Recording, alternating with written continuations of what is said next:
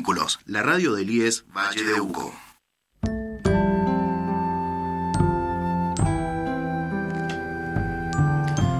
Hola, buen día, ¿cómo están? ¿Cómo les va? Esto es Acercando Distancias. Bueno, buen día, Marilyn, ¿cómo estamos? Nuevamente en un programa, agradeciendo siempre el IES 90, eh, 9015, Valle de Uco, eh, la oportunidad que nos da de llegar a ustedes, a la audiencia, a los papás, a los docentes, con nuestros temas de, educación. Y bueno, hoy María Rosa no nos puede acompañar, tenía un compromiso eh, que no lo podía dejar de lado, así que estamos con Marilyn desde el programa de Baité. Y hoy con un tema que parece como que fuera obvio, así como que en la familia decimos, este, bueno, vamos a mandar a nuestro hijo a la escuela eh, para que aprenda a leer y escribir. Listo, lo mandamos a la escuela. y que allá se arreglen los docentes y vean lo que hacen. Y alcanza con eso. y alcanza con eso. Fácil de decirlo, pero no como es el tema este de que los niños y las niñas aprender a leer y escribir. ¿Qué tenemos para contarle a la audiencia? hemos saludamos a, docentes, a familias que a través de FM Vínculos eh, nos escuchan y que les llega en formato de eh, de audio eh, este programa. lo que permite el audio es que si algo me interesó y no entendí, lo puedo volver tantas veces como sea necesario si es de mi interés. La intención es llegar con este tema que es la alfabetización inicial, el aprender a leer y escribir, esta competencia socialmente establecida en un tiempo determinado y que si no se alcanza genera frustración en, en las familias, eh, que sienten Esto que, que decimos cuando eh, por ahí nos encontramos con varios hermanos, pero si el más grande me aprendió en tres días y el del medio no y el chiquito no. Un eje de la ESI es la diversidad. Vamos entendiendo que lo único común es que somos distintos, es que somos distintas y que tenemos el derecho a ser distintos y diferentes con ritmos distintos para aprender. Enseñar a leer y a escribir es tarea de todos. Hoy desde Duaité pensamos la alfabetización inicial desde la corresponsabilidad. Hoy hacemos evidente, visibilizamos que el docente en soledad no alcanza. Podríamos ser muchísimas las variables, pero hoy son muchos los niños y niñas que no están alcanzando a aprender a leer y a escribir durante el primer grado, durante el segundo, durante el tercero. Entonces, sí, y, perdóname que agregue sea y, que solamente aprenda a leer y escribir en esas cuatro horas y media que está en la escuela. Claro, sí. Por eso y solamente expuesto, expuestos a las letras. Con la que la letra se escriba en el pizarrón, alcanza, alcanza para que se aprenda. Y no es así. No, no es así. Saltear la enseñanza de las letras y sus sonidos es no hacerle justicia a niños y niñas ni a la belleza del alfabeto tenemos que tomarnos el tiempo de la enseñanza explícita desde la corresponsabilidad. Lo más esperanzador que podemos decir es que todos podemos aprender y que aprender a leer, a leer y a escribir no depende del nivel intelectual.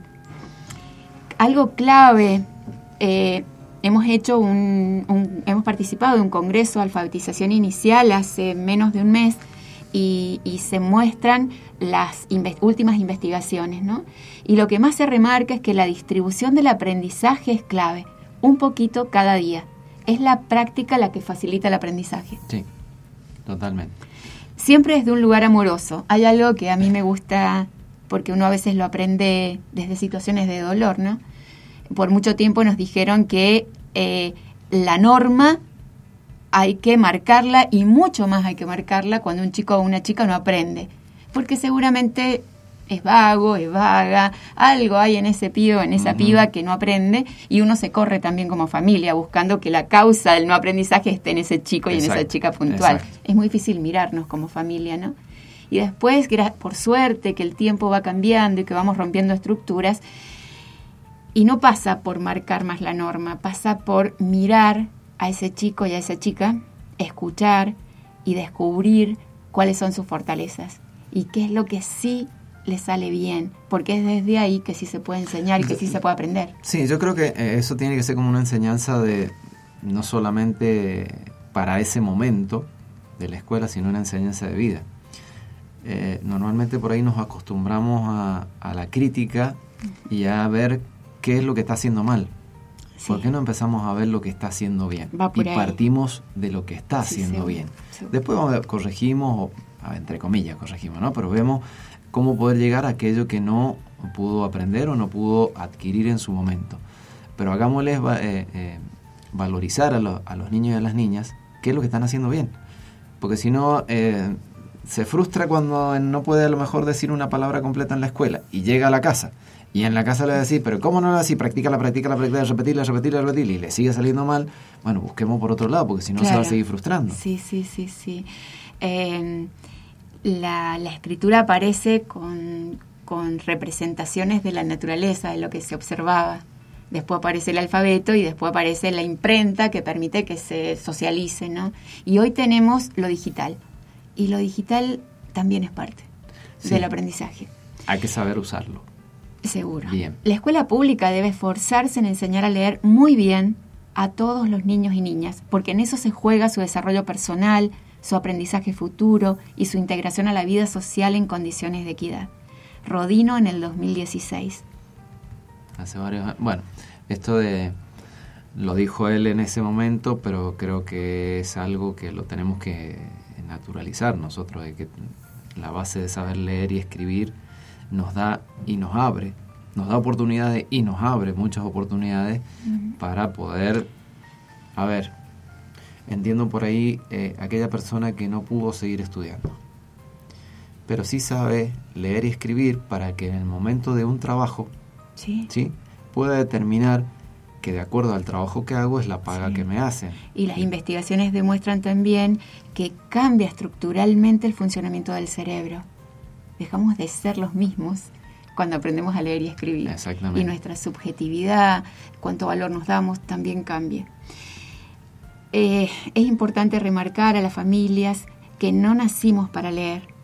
Los seres humanos inventamos, dice Wolf en el 2008 sobre cómo aprendemos a leer, los seres humanos inventamos la lectura hace apenas unos milenios y con este invento modificamos la propia organización de nuestro cerebro lo que amplió nuestra capacidad de pensar y alteró la evolución de nuestra especie. ¿Qué quiere decir esto? Que no es tan simple, que no nacimos sabiendo leer o escribir. no estamos preparados para leer, tenemos que aprender. Leer mejor o peor, lo que dijimos recién, no tiene que ver con la inteligencia. Y solo se siente placer por leer si se lee sin esfuerzo. Sí, hoy por, eso cuando vos hablabas de la tecnología recién, que hay que usarla y con cuidado porque es algo que llegó y que, y que sigue estando en, las vidas de las familias, llámese la TV, el celular, la compu, em, en fin, los juegos que utilizan en red, muchas cosas. Este, creo que hay que darle su tiempo pero no tampoco utilizar todo el tiempo eso porque es algo que por ahí nos impide a lo mejor eh, la posibilidad de leer, un libro. Porque a lo, mejor algunos te dicen, bueno, sí, pero lo leo en el celular. Y no es lo mismo. O por lo menos entiendo que no es lo mismo leer en el celular que leer en un libro. Eh, eh, los invito a que hagan la práctica para que vean la diferencia. mira qué interesante. Eh, en estas últimas investigaciones se habla sobre, se reconoce el valor de la conciencia fonológica. ¿Y qué es la conciencia fonológica?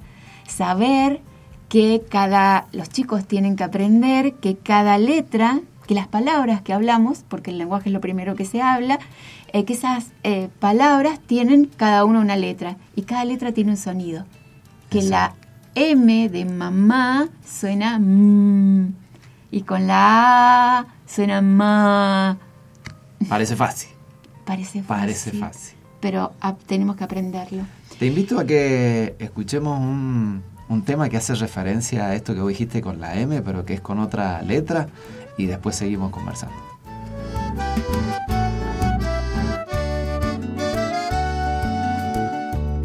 Rema que rema la rana rosita, rumbea el río canoa chiquita, va canturreando una chamarrita cuando resuena un ruido muy raro y enredado en una red. Ya casi ronco pidiendo socorro, se retuerce un pejerrey. Rosita rápido arranca el rescate, arrima su remo, ya sabe qué hacer. El pejerrey rescatado sonríe, Rosita radiante sonríe también. Reman que reman Ramón Pejerrey y la rana Rosita, río canoa chiquita. Reman que reman Ramón Pejerrey y la rana Rosita, van canturreando una chamarrita. Pero Rosita que nunca se aburre ya se escurre a socorrer a una mojarra que aterrorizada zamarrea un espinel. Rosita rápido arranca el rescate, arrima su remo, ya sabe qué hacer. Desenredada Renata sonríe, Rosita radiante sonríe también. Reman que reman Renata, mojarra, Ramón Pejerrey y la rana Rosita.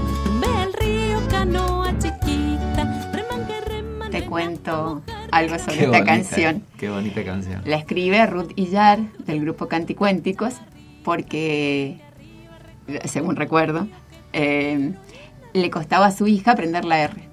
Sí. Entonces escribe esta canción. La vamos a subir en las redes, estamos en Facebook y estamos en Instagram. Vamos a subir la canción y vamos a subir muchas de las imágenes eh, de lo que estamos De hablando lo que hoy. estamos hablando, sí. sí, Eh, sí, por sí, ejemplo, esto, ¿no? Que es una imagen sumamente importante que contiene aquellas eh, competencias o qué es lo que hay que trabajar para que niños y niñas aprendan a leer. Esto que hablábamos, la conciencia fonológica. Aprender que la letra que se escribe de tal manera tiene un sonido. Anímate a decir una.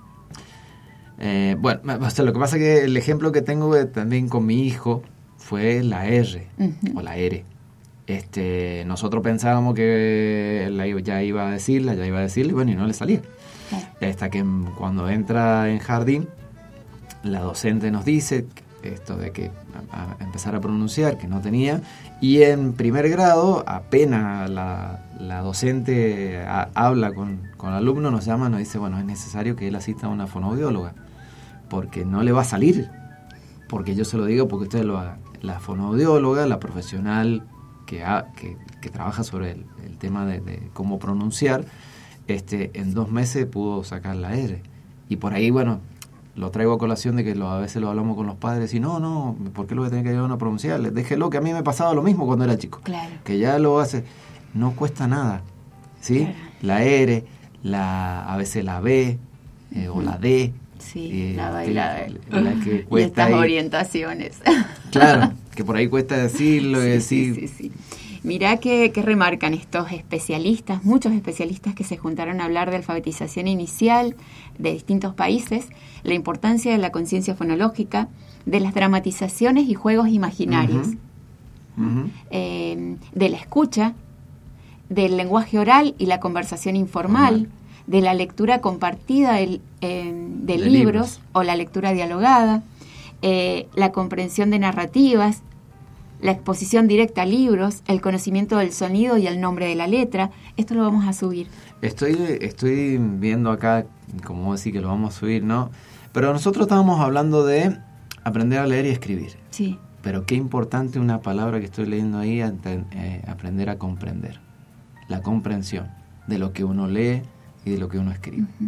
Eso también, eh, perdona que me salga un ratito de los niños y las niñas, lo llevo al adulto, de cómo muchas veces nosotros escribimos algo creyendo que la otra persona lo va a interpretar de la misma manera que lo estamos escribiendo. sí. Y del otro lado lo interpretaron de otra manera. Por una coma, por un punto, por un acento, por, un- por lo que sea. Es muy importante esto de aprender a, a leer y a escribir bien para que se interprete bien y se comprenda qué es lo que se está escribiendo. Seguro. Si ese chico o esa chica no aprende a leer, la causa se busca en ese chico y en esa chica. Exacto. No en que quizás no escribí bien la consigna o en tantas variables que atraviesan, ¿no? Exacto. Eh, hoy se habla de que se busca la causa en el cerebro y por eso se hacen derivaciones inmediatas a neurología, sin antes cuestionar un montón de otras variables que pueden afectar a ese aprendizaje. Tal cual. Bien, muy bien. Esto eh, también es importante lo de la familia extendida. Padres, madres o como esté constituida la familia tampoco alcanzan. Hoy un abuelo que cuenta historias Mm. ayuda un montón. Hoy un tío, un primo o quien sea que eh, lea un cuento, ¿no? O que mm, eh, también han, demostra- eh, han observado en estas investigaciones cómo la memoria es sumamente importante. Ahora, ¿cuándo se memoriza algo? Cuando se logró prestar atención. La escucha genera atención, requiere atención. Sí. Sí, Sí. porque para que ahora vos me escuches a mí, tenés que dejar de lado Exactamente. el sonido de la canción o no sé, o cualquier otra, otro ruido que podamos tener y me tenés que mirar los ojos. Sí, sí. Eh, digo, esto en la dinámica cotidiana se está perdiendo. No hay, porque si te, me vas a escuchar, te tenés que parar, dejar de hacer lo que estás haciendo. sí.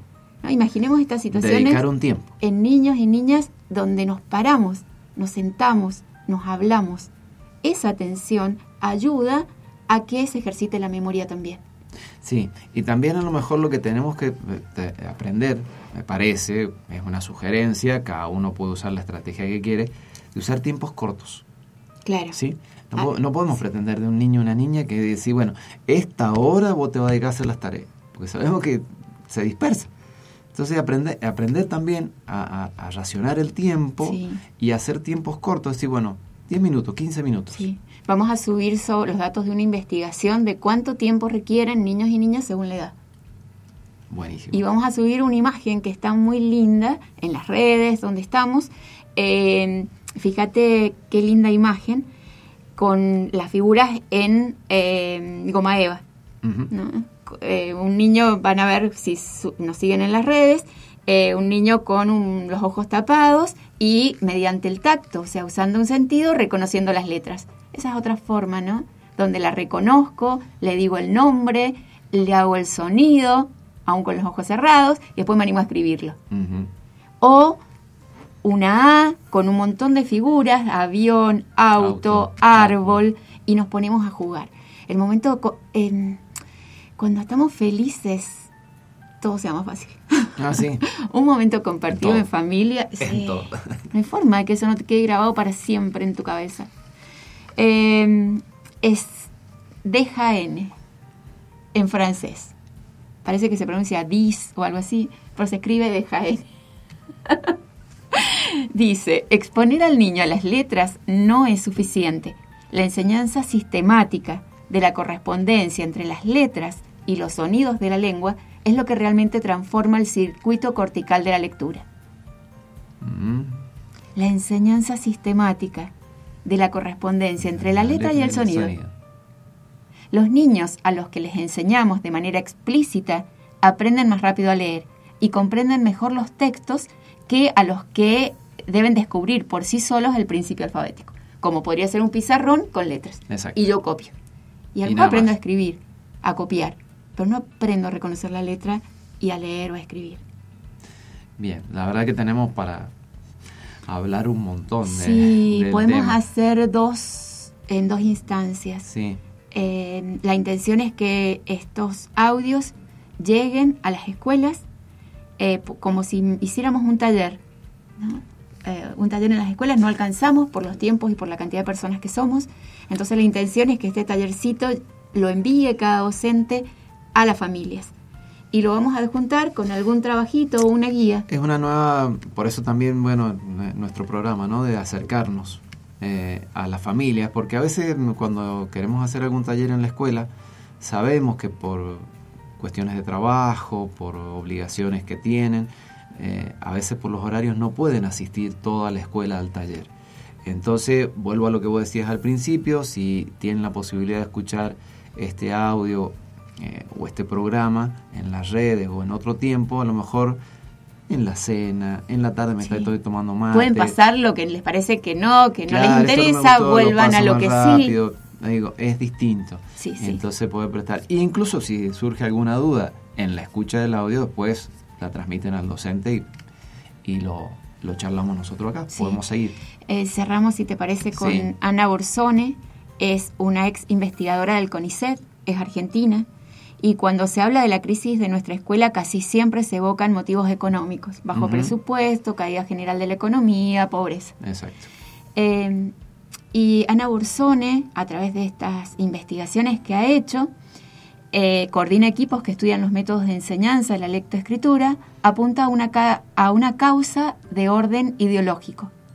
La psicogénesis de la escritura, el método global, la creencia de que el niño aprende solo, por intuición, por tanteo, y que el maestro es apenas una guía. Son teorías tan ampliamente fracasadas Mm. y como a lo mejor parte de las decisiones tiene que ver con tapar ese fracaso. Durísima. Sí, la verdad que sí. Bueno, yo creo que vamos a seguir con este tema, ampliándolo, eh, buscando más información. Y como siempre decimos, si, si la audiencia tiene alguna duda, nos quiere inquietud, nos hace llegar este, esa pregunta, esa duda que tiene. Y bueno, vamos a tratar de, de investigar y seguir aportando ideas o sugerencias sobre este tema. Invitamos a, a hacer una DOAIT que acompaña las trayectorias escolares desde la coparticipación. Invitamos a las familias. Desde la corresponsabilidad. De la corresponsabilidad. Exacto, estamos para eso. Sí. Solos no podemos. Solos no Ni podemos. docentes, ni padres, no ni alcanzamos DOAIT, y tenemos una responsabilidad social muy grande. Tenemos que garantizar que niños y niñas aprendan a leer y a escribir. Exactamente. porque el desarrollo tiene que ver con alcanzar mayores niveles de autonomía. Entonces, opinen, háganos llegar sus eh, inquietudes y vayamos construyendo entre todos formas de llegar a la mayor cantidad de personas. Buenísimo. Bueno, Marilyn, muchas gracias. Darío, como Darío, siempre, muy amable. FM Vínculos, el al- 10 9015 Valle de Uco, que tiene, está en tantos lugares de la provincia. Hagan llegar también este, este audio y ayúdennos a construir, eh, a mejorarlo. Esto fue Acercando Distancias. que hacen mal. Ya no habrá que andar con miedo. Porque te voy a cuidar. Este y todos nuestros contenidos, encontrarlos también en Spotify y Google Vínculos, la radio del IES Valle de Uco.